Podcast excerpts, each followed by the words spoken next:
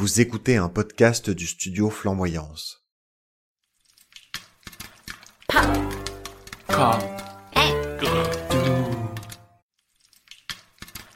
Bienvenue dans la deuxième partie de l'épisode numéro 11 de notre super podcast Popcorn Aigre Doux. Coucou les loulous et bienvenue à nouveau. Euh, Popcorn Aigre Doux, c'est donc cette émission où euh, deux amis discutent de deux films. On compare cette fois-ci We Need to Talk About Kevin de Linda Ramsey et Mommy de Xavier Dolan sur le thème de relations compliquées entre mère et fils. Et donc il y a eu la première partie de l'épisode où on faisait tout notre déballage autour de ces films de manière sans divulgacher. Et maintenant, on va se permettre de divulgacher comme des gros porcs. Et donc, si jamais vous n'avez pas vu les films, c'est pas grave, parce qu'on va expliquer ce dont on parle. Mais si jamais vous voulez euh, ne pas vous faire divulgacher, écoutez la première partie, regardez les films et rejoignez-nous pour, cette, euh, pour cet épisode euh, spoiler. euh, spoiler. Spoiler alert Spoiler full. Spoiler full, c'est ça. Euh, divulga plein. Alors, bon, bah maintenant on peut rentrer dans le Alors Michel, raconte-nous. euh, Non, on va peut-être pas commencer par euh, les scènes complexes de non, 10 on va, 000. pas, pas- on va pas commencer par cette scène.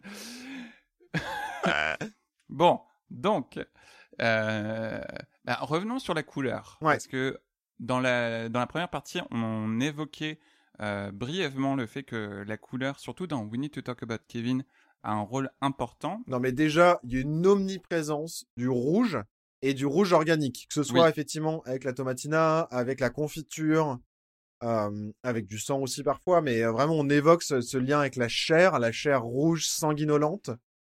Euh, aussi, l'objet de passion, Oui. il y a toujours un côté aussi. euh, C'est vrai que c'est souvent évoqué aussi avec des aliments. Oui. Sur le fait de manger, il y a de la peinture rouge qu'on lui lance, rouge sang. Et et et et il y a aussi toujours du bleu, du jaune et du blanc euh, et du noir. qui sont notamment les, les couleurs des cibles. Bah oui. Euh, parce que donc dans We Talk About Kevin, euh, en fait c'est Kevin qui choisit de faire un massacre dans son école avec un arc. Et, et donc en fait c'est présent tout le temps. Et je trouve que ça renforce aussi ce côté-là. Que j'ai pas ressenti, moi j'ai vraiment vu ça comme des flashbacks en, en- au premier visionnage. Tous les, tous les remontées dans le Ouais. passé. Et en fait en lisant sur le film et là en le re-regardant, ça évoquait plutôt des souvenirs et la manière dont les personnages se souvenaient de leur passé? Et c'est pour ça aussi qu'il y a un côté très épuré, un côté un peu irréel parfois dans les souvenirs, euh, où il n'y a pas l'air d'avoir forcément beaucoup d'autre vie que euh, la vie des personnages en tant que tels. Euh, et ça, je trouve ça vachement intéressant parce que ça montre, et, et du coup, le fait que la couleur aussi soit présente tout le temps dans ces scènes-là, euh, ces couleurs-là, ça renforce aussi ce, ce côté irréel, quoi, et presque théâtral. Ouais. Ouais. Non, tout à fait. Et juste pour, pour terminer sur la, sur la couleur, enfin pour ajouter un petit truc, ce que je trouvais intéressant, notamment vis-à-vis du rouge, c'est qu'en fait, même quand Kevin fait son massacre et qui tue des gens, notamment des, son père et sa petite sœur, on voit un peu de sang, mais pas tant que ça. En fait, le rouge, il est beaucoup plus présent dans les autres, les autres Ouais. scènes du film où euh, ça va être euh, bah, de la tomate, de la peinture ou des Ouais. trucs comme ça. Euh, souvent en gerbe, même t'as t'as des gens qui jettent un gros seau de peinture rouge sur la sur la maison de la mère pour et sur sa voiture un peu un peu pour la couvrir du sang, dire qu'elle est responsable. Mais pour aussi euh, rajouter à ce que tu viens de dire sur le fait que c'est un peu des souvenirs avec un côté irréel.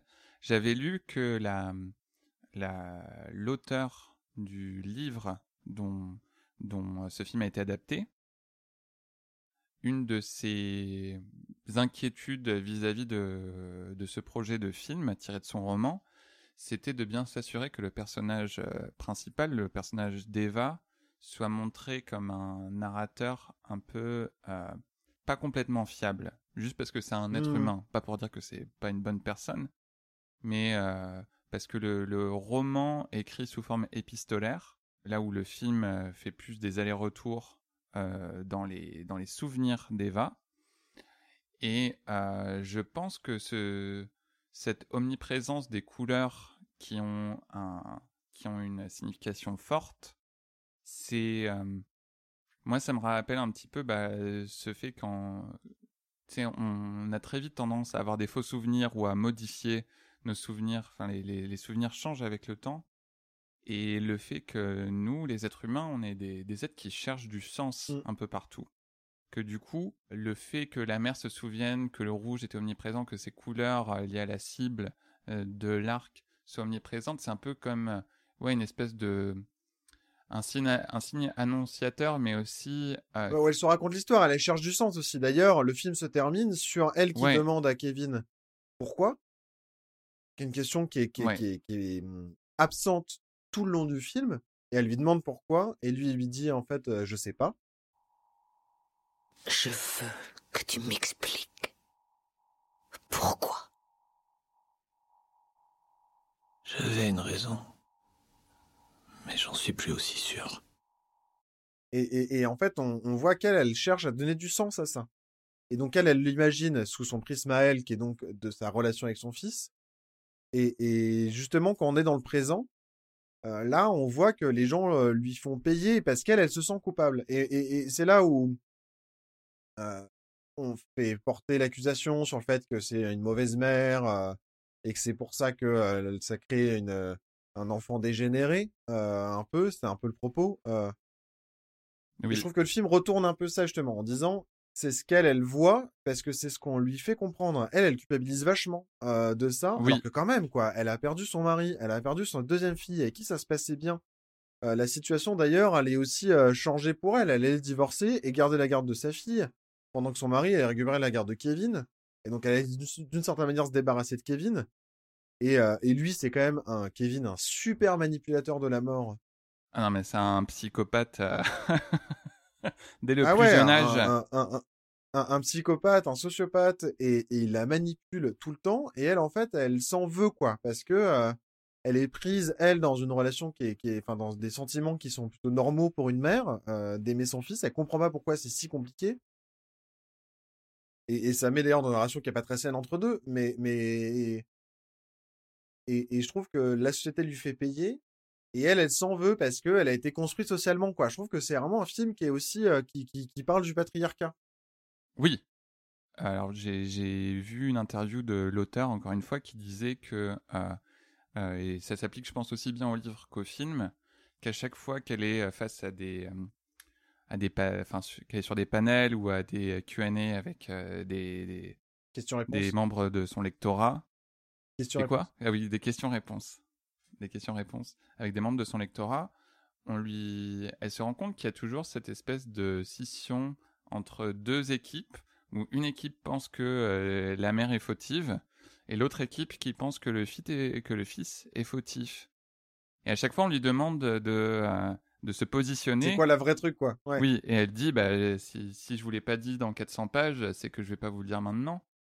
Et en fait, je trouve ça, je trouve ça intéressant. Et c'est, peut-être ce que je voulais dire dans la, la première partie en disant, c'est dans, ça reste dans l'imaginaire du complexe d'Oedipe et aussi d'un, peu de, de cet imaginaire de ce que doit être la relation mère-fils. Euh, parce que malgré tout, bah, il y, a ce, y a cette partie de la société qui pense mmh que la mère est fautive. Et c'est représenté dans le film.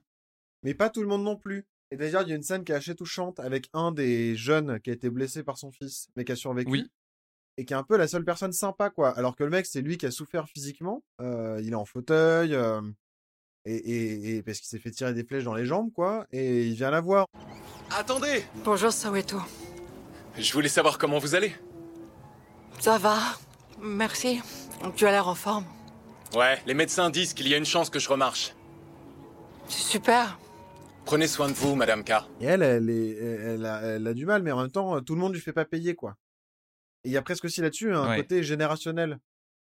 Où euh, c'est que des adultes qui lui font payer. Et les enfants, ils sont ou curieux ou, euh, ou neutres. Euh, ou gentils. Mais au pire, ils sont neutres. mais ils sont pas, ils lui font pas payer, quoi. Ouais. Puis même son mari lui reproche constamment de pas nouer des liens plus forts avec leur fils. Non mais merci quoi. Le mari quand même qui est le seul moment où lui il a qu'une relation super facile avec son fils tout le temps. Le seul moment où euh, c'est compliqué, c'est quand euh, Kevin est malade et que du coup, euh, il a une relation un peu privilégiée pour la première fois de sa vie avec sa mère, où elle lui lit Robin des Bois. Et lui, dès qu'il fait, il utilise ça pour lui acheter un arc et récupérer l'amour de son fils, quoi. Oui. Et genre, je trouve que c'est horrible. Moi, j'étais hyper triste pour, pour Eva en disant non, mais merci, quoi. Elle, elle en chie tout le temps. Seul moment où c'est un peu sympa. Alors, certes, ça se fait au détriment du père, mais qui lui a la relation sympa tout le temps. Euh, et ben lui, il utilise euh, ce qui a marché avec, euh, avec entre Kevin et sa mère pour se le rapproprier, quoi. Ouais. Mais tu vois, à la fin, Kevin, il finit quand même par tuer son père. Ouais. Et il y a une espèce de. Enfin, la scène où il se fait attraper euh, par la police, donc où la, la, la mère, donc Eva, a reçu un appel à son boulot, en tout cas, c'est ce qu'on comprend, disant d'a- d'aller au lycée parce qu'il se passe un drame. Et euh, en arrivant, euh, au début, elle pense que. Elle se dit ah, euh, mon fils est en danger. Et en arrivant devant le lycée, elle, elle comprend que son fils est probablement impliqué dans ce qui se passe. Et euh, quand, quand il se fait arrêter par la police, lui, il, est- il se met en scène. hein. Ouais. Lui, euh, tu... et, euh, et il regarde sa mère dans les yeux avec une espèce de jouissance. Ouais. C'est assez perturbant. Mais encore une fois, il cherche à la manipuler, quoi. C'est comme quand, euh, c'est comme quand euh, enfant, euh, elle, elle pète un plomb et elle le jette contre un mur et il se pète le bras. ouais. où elle s'en veut à mort, et lui, il la manipule vachement, il utilise ça pour la manipuler. Justement, en révélant pas le secret et en créant, un, en créant un secret entre eux, quoi. Un secret dont elle, elle est fautive. Mm. Et puis malgré tout, à la fin, il arrive à la voir que pour lui. Ouais. Parce que même à la fin, elle se retrouve à donc à lui rendre visite régulièrement à la prison et de même repréparer sa chambre en attendant qu'il sorte de prison. Ouais, sa chambre à l'identique aussi. Oui, identique. ça va pas, ça va pas très fort dans cette famille. Ouais, c'est clair. Et dans, et alors que je trouve que dans Mommy, Mhm. il y a un côté beaucoup plus clair sur le complexe d'Oedipe et il a Oui. vraiment voulu montrer ça. Et il y a même, c'est, là on est, je suis d'accord avec toi, on est dans l'imaginaire de- du complexe d'Oedipe, c'est caricatural sur la relation mère-fils. Parce que t'as euh, le, le gamin qui dit ouais, euh, c'est bon, je suis l'homme de la maison et qui embrasse sa mère. euh, Ouais, ouais, euh, qui arrête pas de la- d'essayer de lui toucher les seins, tout ça. ouais. Et euh, d'ailleurs, à chaque fois qu'il a des gestes obscènes ou sexuels, ça n'est qu'avec des personnes, des femmes beaucoup plus vieilles que lui? Oui. Jamais avec, il, y a, il fréquente une fille de son âge, mais avec qui il y a, il y a rien de, de, il y a rien de, de ni de sexuel ni d'obscène ou quoi. Et il fait souvent des gestes obscènes envers des femmes plus âgées. Dès qu'il y a un autre homme euh, qui montre de l'intérêt pour sa mère, euh, il est en, en rivalité totale, euh, il essaie de... Enfin, de se débarrasser de cette personne. Ouais. Quitte, quitte même à aller contre son, son propre intérêt à lui. Ah Parce bah, qu'il y a un clair. moment où sa, sa mère euh, date un. C'est quoi C'est un juge ou un, un type C'est un qui travaille avocat. dans un tribunal? Euh, Parce qu'il a, il a des, des problèmes avec la justice, le, le petit Ouais, il y a des frais médicaux vraiment importants à payer et donc il faut euh, refaire procès, quoi, parce que lui, il a brûlé un enfant. Enfin, il a mis feu à une cafétéria qui a brûlé un enfant. Ouais, c'est ça. Et donc, du coup, on lui demande de payer les frais médicaux euh, et euh, indemnités, indemnisations diverses pour, euh, Mm. pour cet enfant-là. Et, et, et, et, et donc, elle, elle cherche à repréparer un procès, en fait, euh, elle, pour euh, faire appel et pour que la peine elle soit revue à la baisse. Ouais, parce que elle, elle, elle, a, elle est sans le sou, elle a pas de job, elle est euh, vraiment elle galère pour s'en sortir. Elle a en plus son fils à sa charge. Et puis, c'est des gros montants. euh, Je sais plus, c'est 250 000 dollars, 150 000 dollars, c'est énorme. Mm. Regarde, il n'y a pas des mille solutions. Là, maman, elle a des jobs à droite à gauche, mais pour payer l'épicerie puis les billes. Pas une poursuite, pas un avocat. À ce tu me lâches pas, mon Steve. Maman, elle a besoin que tu sois là pour elle et vice-versa. Hein? OK? Et, et- et lui, effectivement, euh, dans une scène d'ailleurs qui fait euh, super référence à Lost in Translation, c'est plutôt Lost in Miserland d'ailleurs, j'ai mis ça dans mes notes. Non, mais la scène du karaoké, il y a franchement des plans, le, au début de la scène du karaoké, des plans qui sont identiques à Lost in Translation. La scène du karaoké. Ah, j'avais pas pensé à ça. Ah, mais vraiment, et du coup, j'ai été vérifié et c'est vraiment les mêmes euh, plan pour plan le, le, le, le début. Après, euh, ça Ouais. part et ça vrille dans un truc qui est beaucoup plus triste. C'est vrai qu'au euh, niveau des couleurs, euh, le- les tons de bleu un peu violet, c'est vrai que ça, maintenant que j'y pense, c'est vrai que ça, ça, ça rappelle. Mais, mais c'est intéressant. J'avais pas vu ça. Et euh, mais effectivement, lui, il, il, veut sa mère pour lui, quoi. Et d'ailleurs, le film commence sur une loi hypothétique euh, qui permet de donner son enfant à l'hôpital public. Euh, et donc, on sait comment ça va se finir au moment où le film commence. Oui. euh, parce que en plus, on nous dit euh, l'histoire de cette famille est liée à cette loi ou un truc comme ça. Oui, Je sais plus exactement oui, non, mais c'est ça. Donc, euh, tu sais dès le début que ça va mal se terminer. Et, et, et effectivement, au moment où, où ça arrive, euh, elle, elle, euh, je sais pas, elle s'en débarrasse, je sais pas comment on peut dire ça. euh, je sais plus ce que je voulais dire du coup, mais révolution patriarcale. Euh, je sais plus ce que je voulais dire. Attends, on parlait de Lost in Translation et puis ensuite. euh, Ouais, mais avant ça, du Dead Compte, c'est l'intérêt. Oui, c'est ça. euh, Moi, ce que je trouve juste étonnant par rapport à ça, c'est que lui, il se doute pas que ça puisse arriver. Oui. Ça. Alors qu'il sait, ce que d'ailleurs on devine au moment où elle a l'entretien, enfin l'entretien, le rendez-vous galant avec l'avocat où il va lui faire euh, son truc gratos et où lui il fait en sorte que le mec se barre Mm. euh, pour en être défendu. On, on, on sait, euh, on découvre que lui- euh, Steve, il est au courant aussi de ce qu'il doit payer quoi. Euh, sa mère, elle le tient pas secret. Et, et donc, je me dis, c'est quand même étonnant que lui, il imagine que ça va. Enfin, après, il est jeune, hein, mais que ça va durer, quoi. Que ça va durer éternellement. Ouais, bah en même temps, il a et Steve, euh, donc euh, ce, ce personnage du fils, qui a des problèmes euh, sévères de comportement et de violence. Je trouve qu'il incarne aussi un- une espèce de de symbole de, de liberté un peu chaotique. Et d'ailleurs, il y a, il y a cette scène que je trouve euh, vachement vachement drôle et en même temps touchante. C'est celle où sa mère et Kayla se baladent à vélo, à vélo, et lui, il est euh, sur la route avec son caddie et il fait chier toutes les voitures derrière qui arrêtent pas de le klaxonner. En leur balançant des fruits. et il leur balance des fruits en criant liberté.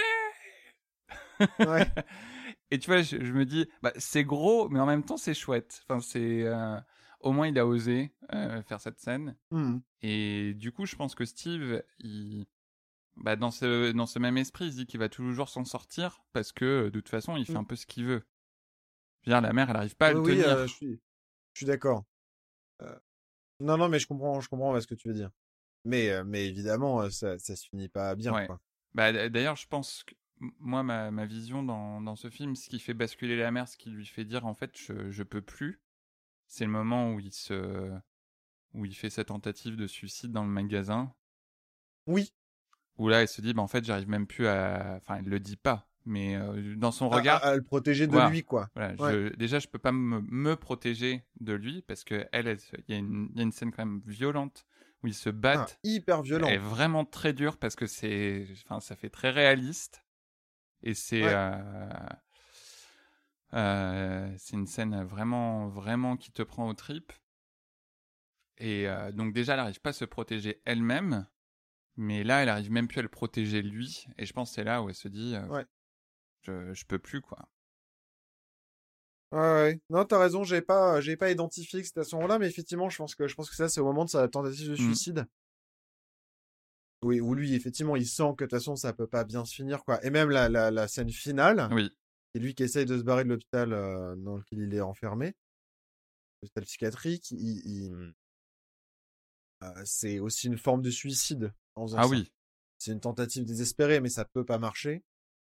Et, euh, et, et c'est pour moi, il y a un côté suicidaire, quoi, de fuite en avant, qui, qui, de toute façon, pour, pour lui, se terminera Ouais. jamais.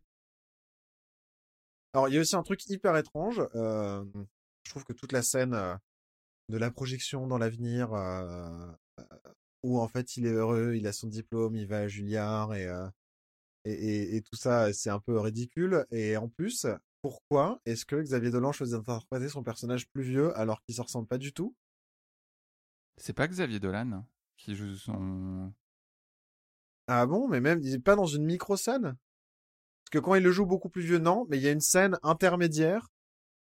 Je suis sûr que c'est lui, non? Non, il me semblait avoir vu euh, que c'était pas lui.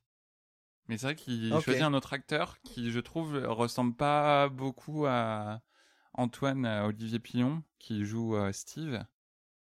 Euh, alors qu'il a déjà 15 ans et il a déjà une tête de, de petit gars, quoi. Bon, je dis pas que ça aurait été difficile de faire croire qu'il est 30 ans, mais Non, mais il a plus une tête d'enfant comme Non. dans le clip euh, de Xavier Dolan, d'ailleurs, euh, le clip d'Indochine, ouais, euh, College Boy. où il se fait crucifier, Ouais. là. euh, J'aime beaucoup ce clip. où là, il ressemble, il, il ressemble à un enfant, Oui. quoi. Mais vraiment, il a, je trouve, il a une tête où il a vraiment la bonne tête pour être à- avoir à, à la fois une gueule d'ange et de démon, quoi. Pour déployer une énergie chaotique, oui. Steve, c'est un violent. Hein, C'est un bon petit gars, là. Il a bien du charisme, mais. Quand tu pètes une fuse, sois de là, parce que ça joue rough. Non, mais c'est quand même. euh, Moi, je suis euh, aussi euh, vraiment admiratif de, de son jeu dans ce film. Mm, mm, mm. C'est vraiment impressionnant. Non, tout à fait. Et, et- et c'est très bien joué. Et l'actrice aussi qui joue à Kila, Oui, qui est aussi une actrice que, avec laquelle Xavier Dolan a beaucoup tourné, euh, elle est excellente aussi. ouais. Elle, elle joue très bien ce truc aussi de, de retenue, de, de, enfin, elle est très, c'est très puissant, quoi. Oui. Et elle, pour le coup, elle est beaucoup plus mystérieuse. On, on essaie de comprendre ce qui lui est arrivé parce que c'est euh, Ouais. c'est une ancienne prof qui se retrouve en congé euh, sabbatique, mais on se doute. On arrête travail forcé parce qu'elle peut plus, quoi. Oui, c'est ça. On comprend, on comprend à demi-mot qu'elle fait une espèce de dépression et euh, Mm, qu'il y, a qu'il y a quelque chose qui s'est passé. Moi, ce que je, ce que je pense comprendre, c'est que son, son fils est mort. Euh, parce qu'il y a un moment où il se balade chez elle, Ah. il voit des photos d'un petit garçon, et tu vois jamais le petit garçon dans les scènes. Tu vois que cette petite Ah, c'est vrai, j'ai pas, j'ai pas fait attention à ça. Et je pense que du coup, ça, ça explique d'autant plus la relation qu'elle noue avec euh, Steve, parce que elle, elle a aucune Mm. raison en soi de devenir une espèce de, de seconde maman Oui, pour ce gamin euh, qui est euh, hyper turbulent, euh, qui pourrait lui apporter que des problèmes et qui est même violent avec elle à un moment. Oh, oh ouais, la vache. Cette scène, elle est troublante, hein, aussi. Oh là là, oui. non, non, c'est, c'est un film, euh, je vais dire, faut, faut quand même un peu s'accrocher. Euh, Il y a beaucoup de choses qui peuvent être euh, dures. Ouais. Et tu vois, il y a, y a- y a ce côté dans Mommy où la cellule familiale qui recrée avec sa mère. Parce que si au début du film, il retrouve sa mère. bon, Louis me fait des grimaces. Euh, au début du film, il retrouve sa mère après avoir été déjà placé en établissement euh, de santé Ouais. pendant un moment. Euh, donc il retrouve sa mère et il a, son, son père est décédé depuis quelques années. Et Kayla, bah, elle, devient la troisième partie de cette cellule familiale où il n'y a pas du tout de Mhm. relation euh, romantique entre la mère et Kayla, mais c'est vraiment deux bonnes amies, presque deux sœurs, on dirait, euh, qui Ouais. élèvent ce, ce gamin ensemble. Euh, et, et où à la fin, bon, quand ça se termine, euh, c'est un peu le retour à la réalité où euh, la, Diane a donc La mère. fait placer Steve en, en hôpital et où Kayla vient la voir une dernière fois avant de, de quitter le quartier pour lui dire que Oh, c'est horrible. Mais c'est ça aussi qui est dur, c'est que même leur relation à L2, elle se, elle se elle se détricote. pas, quoi. Ouais. Ouais. Elle se détricote sans Steve et euh, Ouais. et Kayla elle finit par lui dire Puis juste pas abandonner ma famille. où c'est un petit peu un truc à double sens que Ouais. maintenant que Steve est plus là, elle peut plus euh, bah, abandonner son mari parce qu'elle a quand même un mari et une petite fille Ouais. dont elle s'occupe pas vraiment pendant le film. Et puis elle dit ça, euh, pour le coup, euh, Diane, elle a abandonné son fils, quoi. Ouais. Mais, euh, mais en même temps, voilà, c'est un petit peu une accusation euh, vis-à-vis de Diane. Mhm. Et, et Diane, elle se défend en disant que justement, si elle a remis son fils à l'hôpital, c'est qu'elle a de l'espoir qu'il puisse en sortir parce que elle, elle peut pas. Elle se rend, la- elle admet qu'elle en est pas capable. Et en même temps, elle sait aussi que non. Oui, euh, que, que c'est pas. mais c'est pas. Tu vois, c'est un. Je trouve que c'est là où il y a de la finesse, c'est que ça parvient à pas devenir accusateur vis-à-vis de Diane. Mhm. Là où ça pourrait être très facile de dire en fait c'est une Oui. mère indigne, alors qu'en fait tu vois qu'elle a fait tout Ouais, ce qu'elle ouais, ouais. pouvait et que c'est son dernier geste d'amour, même si elle sait que ça peut euh, ça peut avoir aussi des conséquences catastrophiques. Ouais, carrément. Ouais, et puis la scène de l'abandon, elle est vraiment horrible parce aïe. que elle, elle. D'ailleurs, au moment où, où elle l'abandonne, elle se dit mais je veux plus. Enfin, en fait, si c'est pour qu'il souffre, ben, il y a un truc hyper. euh, tu sens qu'elle est aussi très instable euh, émotionnellement, quoi. Ouais. Et qu'elle est aussi caméléon. Moi, je trouvais que c'était assez fin aussi euh, socialement de montrer une femme qui est pas miséreuse, mais qui a pas, qui est pas du tout dans un rang social élevé. Non. euh, et euh, multiplier les différents boulots et d'être dans de porter aussi des du coup des peaux des tenues différentes elle est assez bonne à ça elle est assez crédible en femme plutôt euh, femme de ménage pour personnes riches euh, un peu aisée et propre sur elle Ouais. euh, elle est crédible avec sa copine du coup super riche qui l'embauche pour faire ça elle est sa tenue est complètement improbable quand elle sort avec l'avocat et qu'elle essaie de se faire belle on dirait un espèce de truc complètement absurde de, de- non, mais elle de- s'habille comme une adolescente, en fait. Elle, avec des, trucs- des trucs avec des Ouais. papillons, des, Ouais. des jeans avec du strass dessus, euh, alors qu'elle est plutôt à l'approche de la cinquantaine. Mais en même temps, elle, elle- elle reste, elle reste belle. Hein. C'est, c'est pas. Non, et, et, et ça, pour sortir, manger un burger dans un fast-food et, euh, et, et aller dans un karaoké qui a l'air ultra craignos. En plus, tout le monde a l'air euh, trop méchant. Et, euh, et c'est vraiment. ouais, mais, mais en même temps, ça montre ça aussi, quoi. Ça montre ces lieux-là, qui sont des lieux un peu ordinaires et dans lesquels, en fait, on essaye aussi bah, de résoudre ces problèmes, quoi. Oui. Ouais. Et euh, Et tout le monde n'a pas accès au petit resto sympa au canal, euh, sur le canal Saint-Laurent. euh. Non, mais Oui. c'est vrai. Et, et je trouve qu'en même temps, ça, on le voit aussi, quoi. Et que c'est aussi des vrais lieux de sortie. C'est, euh, et, et je trouve que le film per- permet aussi de voir ça. Non, non, c'est vrai. C'est vrai. Mais d'ailleurs, le euh, Xavier Dolan euh, disait qu'il a tourné euh, ce film dans, dans un quartier où il a grandi. Pour Ouais. aussi bah, rester dans, dans ce côté réaliste. De, de, de pas trop Et tourner en parodie. quoi. Oui, c'est ça. Il connaît. Il essaie d'ailleurs d'être justement de pas être dans la caricature en, en, faisant ses personnages et d'être dans des choses justement qui lui lui évoquaient des souvenirs bah, de ses potes euh, ados, de. euh, euh, même si c'est un peu un enfant de la balle, mais. Oui. Je pense qu'il a jamais eu, il s'est jamais vraiment soucié lui de réussir à manger le soir, mais mais c'est pas grave. Heureusement d'ailleurs. Enfin, je veux dire, c'est Oui, plutôt oui, oui, agréable. tant mieux. Euh, nous non plus, on s'est jamais posé la question si on allait réussir à manger ce soir, et c'est plutôt plutôt agréable Oui. comme sentiment quoi. C'est ça. On va, on va pas prétendre euh, qu'on est. On est super prolétaire, d'accord.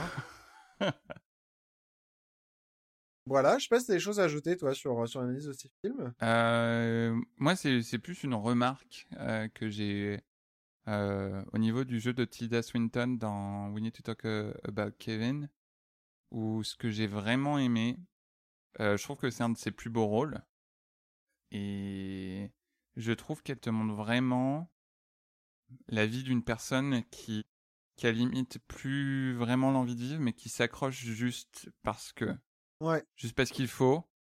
Et tu vois que chaque moment est juste une souffrance pour elle. ouais, Mais Carrément. sans, sans partir dans la caricature et non plus le, le trop le pathos. Mais elle a vraiment un truc. De- mais c'est même très dur du coup à regarder parce que pour le coup, euh, dans We Talk About Kevin, il n'y a pas d'espoir. Non. Et, et, et ça se voit. Et d'ailleurs, elle abandonne en fait. Au moment, où on le voit à la scène du procès aussi, où le son l'occasion on va faire appel. Elle dit non, on fait pas appel parce qu'elle accuse aussi. Elle, elle, elle veut assumer cette responsabilité, euh, se sentir responsable de son fils.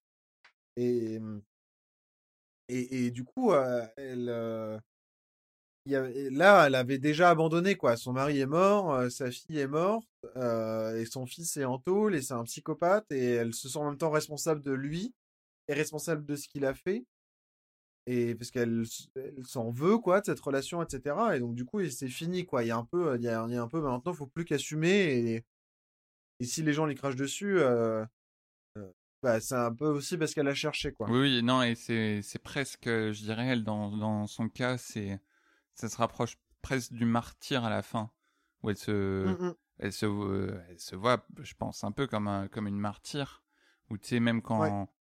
euh, alors ses, ses voisins sont horribles avec, avec elle, euh, bah, notamment à chaque fois qu'elle croise le- les parents de, d'un des enfants qui a été tué, ils lui font vivre un enfer, genre ils vont la claquer dans la rue, ils vont euh, prendre les, les œufs qu'elle qu'elle s'apprête à acheter et les briser dans la boîte.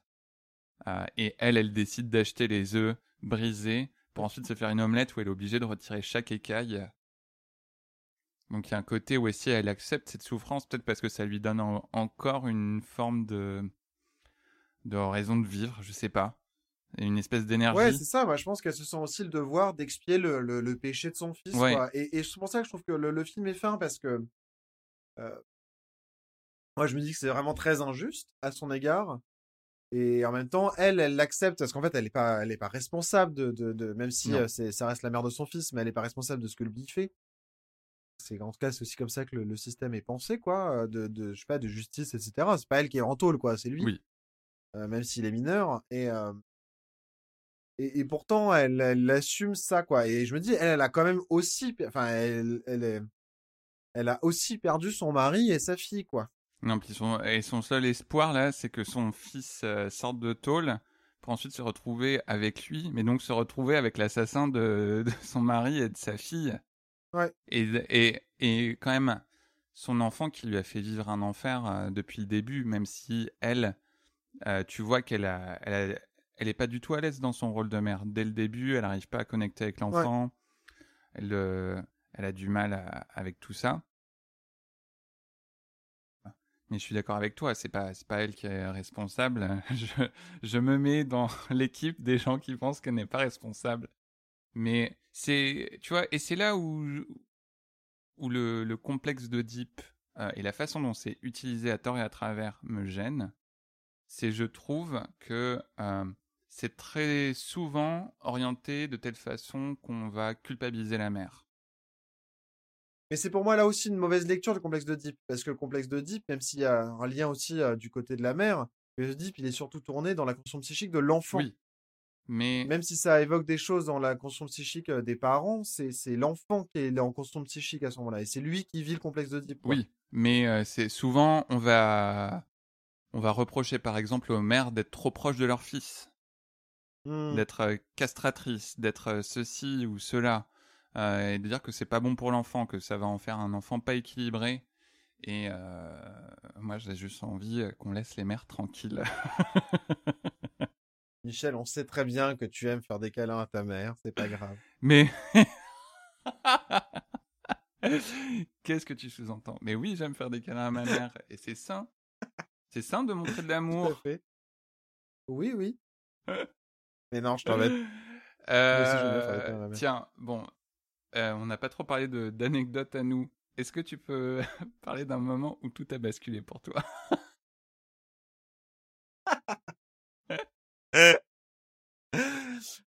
Évidemment. Euh, Non, moi je pense, hein, c'est pas le moment où tout a basculé, mais c'est le moment où, où on prend une décision et que du coup ça s'arrête, euh, qu'il n'y a pas d'autre solution à ça. Oui, Euh, Et par exemple, les décisions concernant les études, où c'est des engagements, c'est des premiers choix qui ont des impacts sur la vie qu'on peut faire, pour lesquels en plus il y a un milliard de personnes qui nous recommandent de faire ceci, cela. Enfin, c'est compliqué et en même temps, c'est notre avenir à nous. Et, et même si les parents sont indicatifs, on va dire, avec le choix des études, la décision, on nous demande à nous de la prendre, y compris avec les injonctions qui vont avec, de la part de la famille, des parents, des amis, de tout ce qu'on veut. Et, euh, et je me dis que les choses, par exemple, auraient pu être vraiment différentes dans ma vie si j'avais fait des choix différents à ce moment-là. ouais, Euh, et c'est là où je pense, moi, à quelque chose qui a- où justement où ça bascule, quoi. Où il y a un acte qui, qui est définitif et sur lequel on peut pas revenir complètement en arrière. oui. Non, c'est c'est vrai que les études, et je pense, même si euh, plus tard dans ta vie, tu as, le droit euh, de reprendre des études et de changer complètement de Mmh. Et carrière. de changer, moi je suis en train de complètement changer de carrière, etc. Pour autant, euh, bah, j'ai pu, euh, je suis pas dans la même situation que quand j'avais euh, 17 ans, quoi. Oui, oui, oui. Non, non, je suis d'accord. Et c'est normal, et il y a quand même quelque chose d'un peu définitif qui se pose. Ouais. Voilà. Moi, euh, Et toi? dans un dans un truc euh, similaire où euh, une décision a entraîné des, des conséquences où après on peut plus revenir en arrière.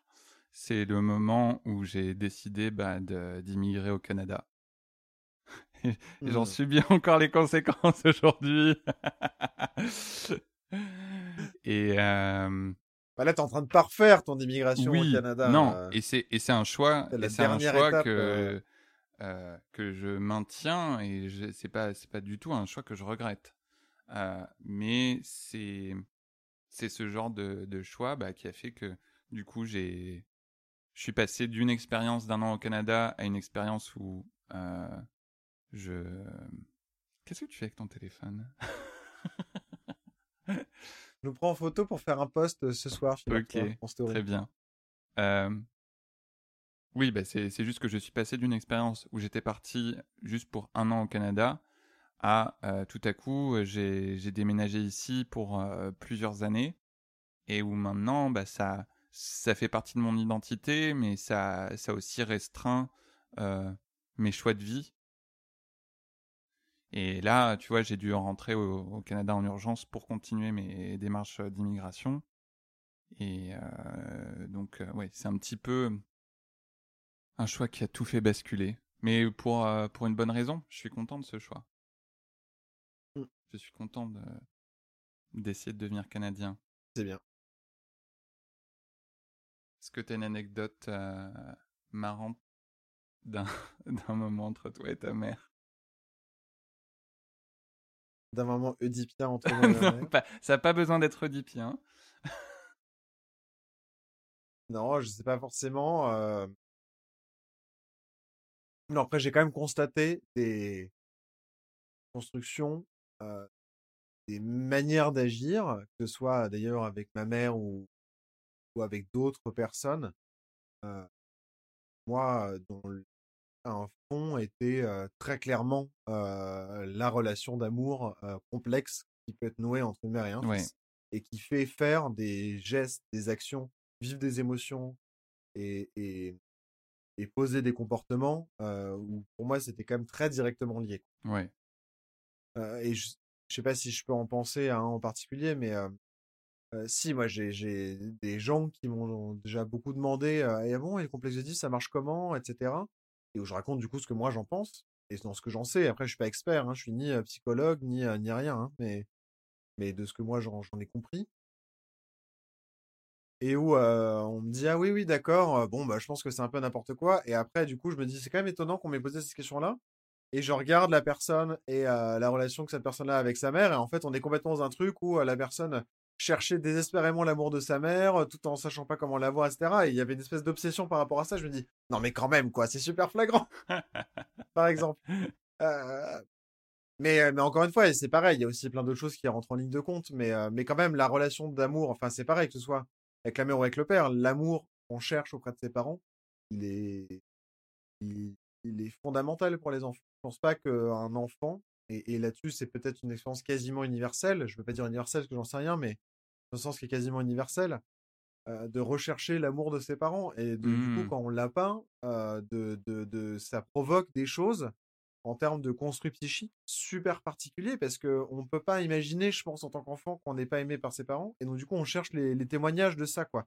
Et en même temps, on a besoin d'être rassuré aussi sur l'amour qu'on nous porte. Et, et du coup, on, cherche des, témoins de cet amour et ce qui peut provoquer des trucs hyper euh, fucked up, quoi. Des trucs un peu, un peu tordus dans la manière dont on se conçoit nous, on conçoit l'amour, etc. et je pense lié à cette relation fondamentale qui est celle de l'enfant et du parent. Oui. Non, mais ça, je suis d'accord avec toi que de toute façon, la, la relation entre l'enfant et euh, là où les personnes qui l'élèvent est fondamentale dans la construction de sa personnalité euh, et des, voilà, des, des, des, choses qui composent euh, son, son environnement mental. C'est juste pour dire qu'il y a juste le complexe de Deep, je pense que c'est un peu réducteur. Mais euh, c'est pas pour autant que ça ne, ça ne peut pas s'appliquer à beaucoup de monde ou quoi que ce soit.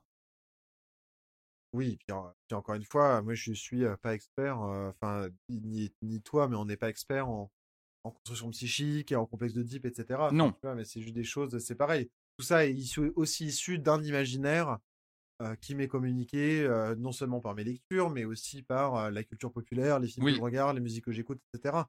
Ça me forge une image de que moi j'imagine être le contexte de Deep, mais en vrai je sais pas quoi. Oui, oui, oui. Non, mais, non, mais c'est ça. Mais euh, j'essaie de penser à une anecdote euh, marrante. Une, anec- une anecdote d'amour slash haine avec ma mère. Non, j'aime- ma mère. Euh, mais c'est pas pour autant qu'elle m'énerve pas par moment. Euh, En même temps, c'est un sujet qui est difficile. Bah hein, ouais, franchement, c'est euh, ça. sortir une anecdote un peu fun euh, sur euh, l'amour haine avec les parents. Ouais, non mais c'est et du coup c'est marrant de se dire, euh, même en y réfléchissant, je je sens que c'est un sujet sensible sans forcément que ce soit des choses. euh, Parce que c'est très intime Ouais, aussi. Moi, je pense à des trucs, mais je me dis en vrai, euh, j'ai pas forcément envie de dire ça à tout le monde, quoi. C'est des trucs qui me regardent moi, Oui. qui sont aussi des choses qui m'ont touché moi, ou fait plaisir, ou blessé. mais en tout cas, c'est, j'ai pas vraiment de recul Ouais, ouais, sur ça, parce que c'est un rapport qui est très direct, quoi. Mais bon, sinon, on peut aussi euh, terminer cet épisode-là et donner notre avis, un, autre avis sur le film euh, de manière un peu plus complète. Je pense que c'est une très mauvaise idée, Louis. On va essayer de trouver une anecdote sur nos mères. Euh, alors, euh, donnons un S'il avis. n'y a pas une anecdote quand t'étais petit ou tu t'étais perdu dans un magasin ou je sais pas quoi, il n'y a pas une histoire comme ça, ça dit quelque chose? Non.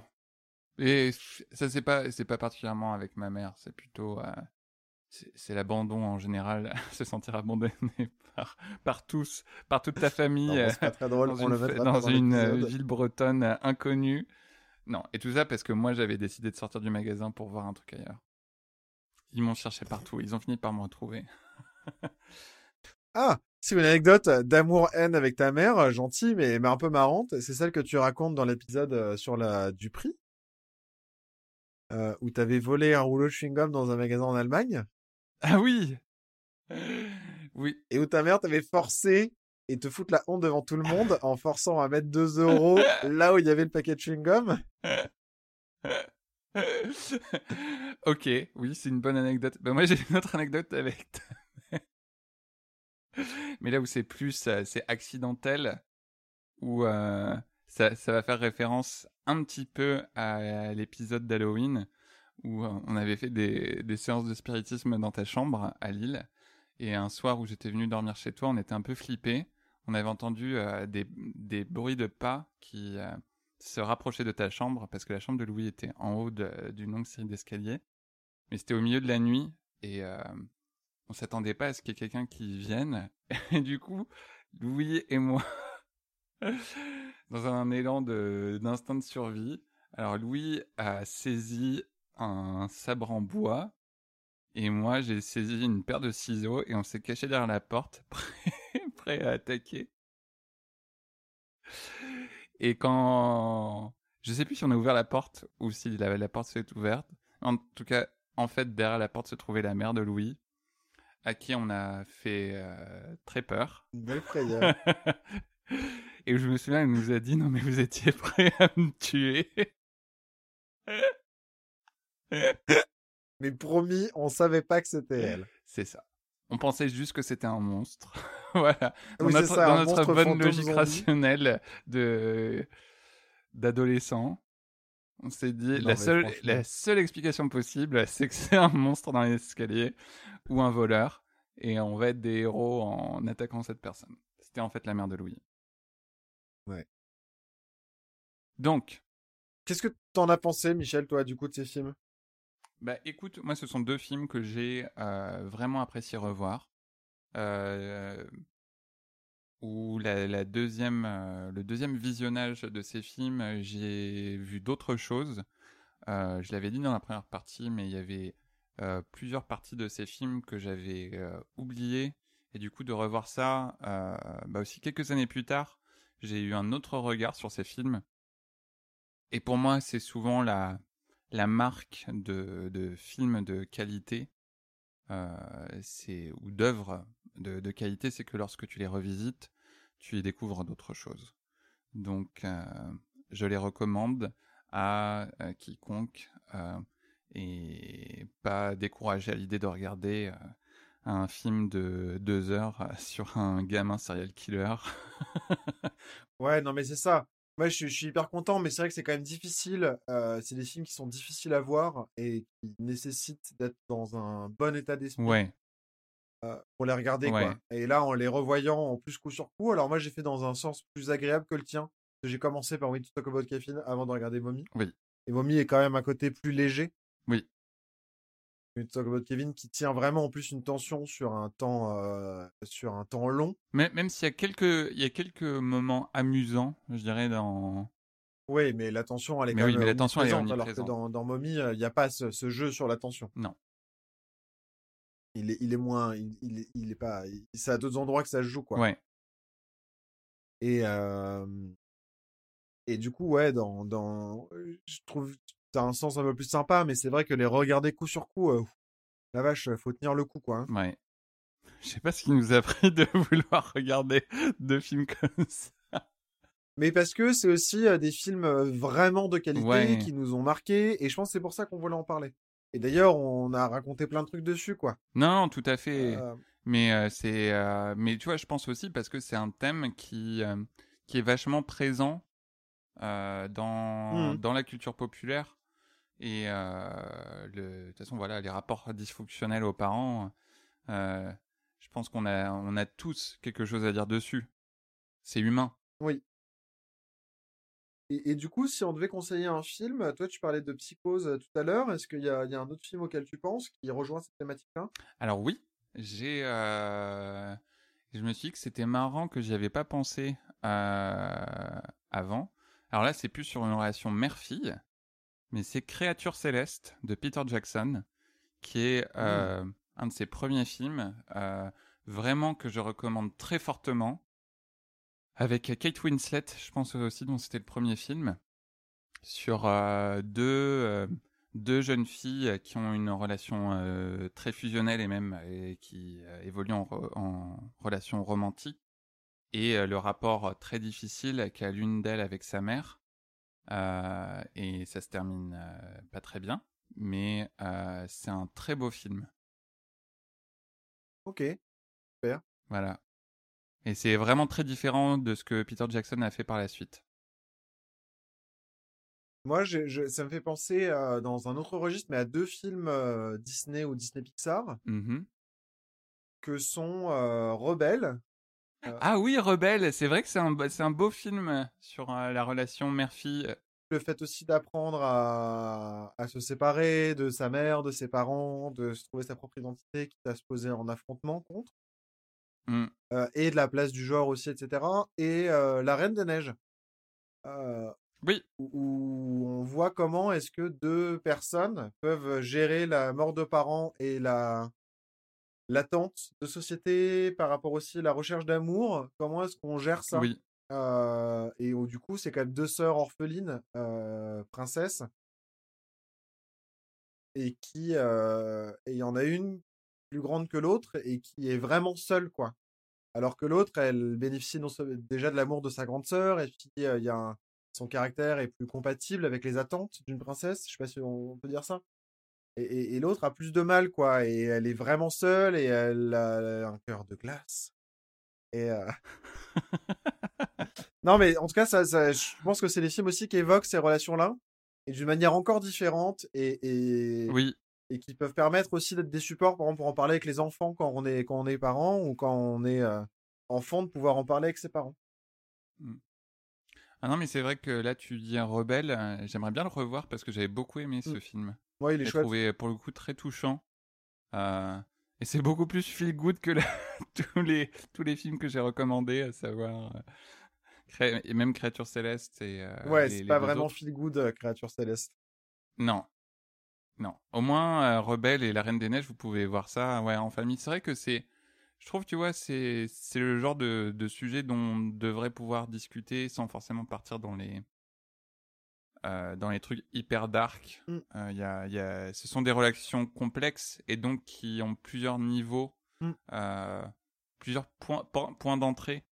Mais vice versa aussi, par exemple, parle de ça. Enfin, je trouve qu'il y a, c'est une thématique quand même, la famille, Oui. c'est une thématique qui est très très présente dans les films Disney et d'une manière générale, je trouve vraiment dans le cinéma américain. On parle de famille tout le temps. particulièrement dans le Tu cinéma. penses pas dans le cinéma français? Si, cinéma américain et français, mais pas trop dans dans dans quelque chose qu'on voit moins. Je trouve qu'en cinéma américain, c'est vraiment omniprésent. Et tu regardes d'ailleurs les Disney, euh, il y a vice versa, mais ça peut être aussi le roi lion, euh, la petite sirène, on parle de ça. euh, il y a quand même une Oui. obsession de la famille, quoi, dans, dans tous ces films-là. Et, et par exemple, les films Disney, c'est aussi frappant parce que il y en a quand même pas mal qui sont tirés de contes traditionnels et dont ce rapport familial ou parental est présent, mais pas accentué à ce point, quoi. Hmm. Euh, alors que là, je trouve que c'est vraiment, euh, ça apparaît très clairement, quoi. On fait un film sur ça, Mary Poppins. Enfin, je sais pas, qu'il y a un truc. euh, Oui. pas juste. Alors, c'est aussi parce que c'est destiné à des enfants et que la société des enfants, c'est aussi la famille. C'est un aspect vraiment important dans un construit social des enfants, la famille. Mais je trouve que c'est quand même vraiment présent. Ouais, non, puis il y a ce, il il y a tout ce fantasme sur le, c'est l'idée de l'orphelin euh, d'un ou deux parents euh, qui doit se construire euh, en dépit de la société. euh. même Harry Potter, c'est ça aussi. Hein. C'est un peu ce truc de montrer à quel point un enfant sans ses parents, il est il est mis en danger de mort. Euh, et, euh, et il a du coup beaucoup plus de mal à se construire. Mais, mais du coup, ça en devient presque un fantasme parce que du coup, dans, dans, le Dis- dans les Disney, c'est presque un euh, schéma qui revient sans arrêt. Mais voilà. Bon, merci en tout cas d'avoir écouté euh, cet épisode euh, part 2 de Popcorn Aigre 2, euh, numéro 11. non, mais tu te rends compte C'était super bien de parler, j'adore parler des mères. ça fait quasiment un an qu'on fait ça Et bah, ça fait un an, euh, mais on est qu'à notre 11e épisode parce qu'on a fait une pause cet été et qu'on a décidé aussi de se caler sur un rythme euh, d'une année de janvier à janvier plutôt que de faire un rythme bâtard de décembre à Oui. décembre. Mais le premier épisode, l'épisode de Batman, on l'avait enregistré effectivement euh, mi-novembre, même si on l'avait Bah ouais, c'est en c'est- c'est bien ce que, ce que je me disais. Ouais. C'est fou Ouais, un an de Popcorn Aigre Doux. Et d'ailleurs, on va pouvoir célébrer ça parce que ça. tu vas bientôt revenir en France et donc on va pouvoir se manger du popcorn aigre doux. Oui Puis on aura plein de belles annonces à faire Yes. pour les Donc stay tuned. de... Oui, Les stay enfants. tuned, hein Restez à l'écoute, hein, avec un petit clin d'œil. Euh, en tout cas, on fait des bisous et puis euh, bon, rendez-vous le mois prochain. hein. Oui, et n'hésitez surtout, donnez-nous 5 étoiles et euh, envoyez-nous des Oui, commentaires. plein et d'étoiles, des suivez-nous sur Facebook, sur Instagram. euh, on est présent, on adore parler avec vous, euh, donc n'hésitez pas à le faire. Voilà, bisous, bisous. Allez, bisous. Au revoir. Je peux dire bonne écoute aussi. Bonne écoute euh.